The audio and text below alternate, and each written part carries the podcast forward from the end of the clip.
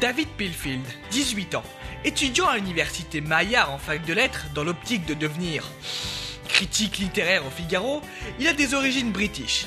Sa particularité, euh, sa maniaquerie et ses manières de vivre. Non, il y a des règles simples à suivre pour une vie en bonne condition ici.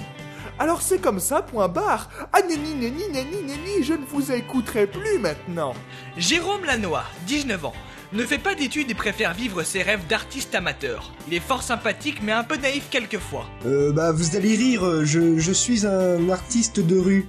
Je, je dessine. Ces deux personnages, que pourtant tout sépare. Eh bah ouais, quand même. Tcha tcha tcha tcha, on ne coupe pas la parole au monsieur. Ah, pardon. Merci, Hum, je disais, ces deux personnages, que pourtant tout sépare, ont un point commun. Mais lequel Ils sont colocataires. Pour le meilleur et pour le pire. Bon bah, enchanté, euh, moi c'est Jérôme. Oui, mais ah, je sais. J'ai écouté la bande-annonce. Ah bah ouais, c'est vrai. Shared Life, la vie en colocation. Sur BT Radio et en téléchargement sur le net.